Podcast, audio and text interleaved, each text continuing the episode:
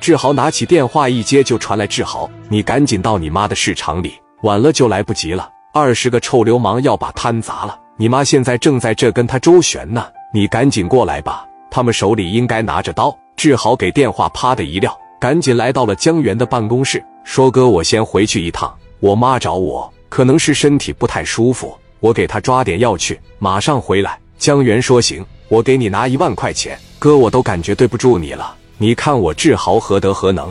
我这两万块钱还没花了，你这又给我拿一万。江源说：“你用钱跟我说，需要在医院里边找人也跟我说。”开着江源的奥迪往前一走，前面有个工地。志豪停下车，正好看见一个锤子。这个大锤子是在工地上砸石头的。志豪这一掂量，那往车副驾驶上一放，紧接着奔着菜市场就去了。菜市场这边，志豪他妈也是在这周旋。对面的人看他不打电话，也按耐不住了，就说：“你再不跟你儿子打电话，我们就把这猪肉摊给你砸了。”这边正在这吓唬，志豪从后面把这个大石锤一放，大步流星的往前面走，看见他妈让人薅着头发，在地下被人扇嘴巴。志豪当时就想起来了江源的那句话：“人家明着欺负你，干就完事了。”直接给对面一个鞭腿。然后对面的人反应过来后，拿着刀反手，刚要落到志豪身上的时候，志豪这个速度就极快，一下大石锤就拎出来，朝着偏灵根嘎巴就一声，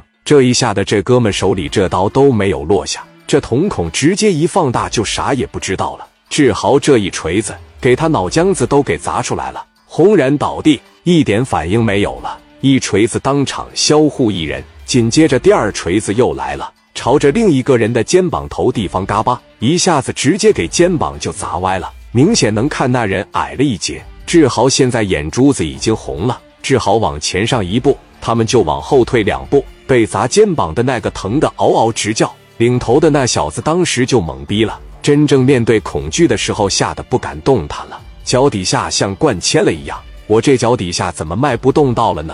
志豪现在红眼了，看见干妈被人打了。是个男人都控制不住自己，志豪现在已经不管不顾大开杀戒了。旁边好多的小商小贩都说：“志豪，听叔叔的，把这锤子放下，有什么事咱找阿 Sir。”好多人都劝他。志豪当时看他身边这一圈的人，说：“你们都是为了我好，但是我控制不住我这个情绪了。”大锤子缓缓的开始举起来，他妈在地上说：“志豪不行，把这东西放下吧。”大锤子当时又举起来，领头的这哥们直接就下瘫痪了。一动都不会动，志豪把大锤子一举起来，嘎巴就一下，跟第一个一样，直接给销户了。志豪妈当时就晕了，两三秒钟的时间醒过来，他妈也说不出话来了。志豪一锤一个，当场销户两人，全场的气氛特别压抑。有个胆大的老头把那个单子撤下来，往这上面遮盖。这个时候啊，Sir 王国志也过来了，都散了吧，都让开，都让开，快点的把现场围住。然后先把人带回去。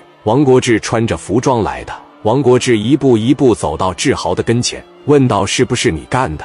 志豪非常非常的懂事，把手这一伸：“咱不给有关部门添麻烦。”王国志当时一靠上，突然这会志豪给他妈说：“妈，下辈子我还当你儿子，我还当你儿。”他知道这辈子指定完了。众目睽睽之下，别说我销户两个，就是说我打伤了，我这个罪过谁能给我解决？我刚跟了江源一天。发生了这么大的事，人家可能给我摆事吗？就这事，我亲爹活着都帮不上忙。我刚跟了人家一天，人家能帮吗？拉倒吧，跟人家回去吧。志豪妈哭着喊：“志豪，好好的两母子酿成了这样的悲剧。”王国志当时把他带回了小派派以后，简单的一询问，现在已经上报公司了。你这种案件，小派派根本就无权处理。王振东接手了。随着这个志豪的入狱，王振东说道：“哥们。”就是李元霸也不敢像你这么整，当街销户两人，你看看你有没有认识人什么的？反正像你这种事啊，你是找谁也白费了。市场那么些人，看到你在那嘎巴嘎巴砸没俩，志豪锒铛入狱了。他刚跟聂磊一天，聂磊会救他吗？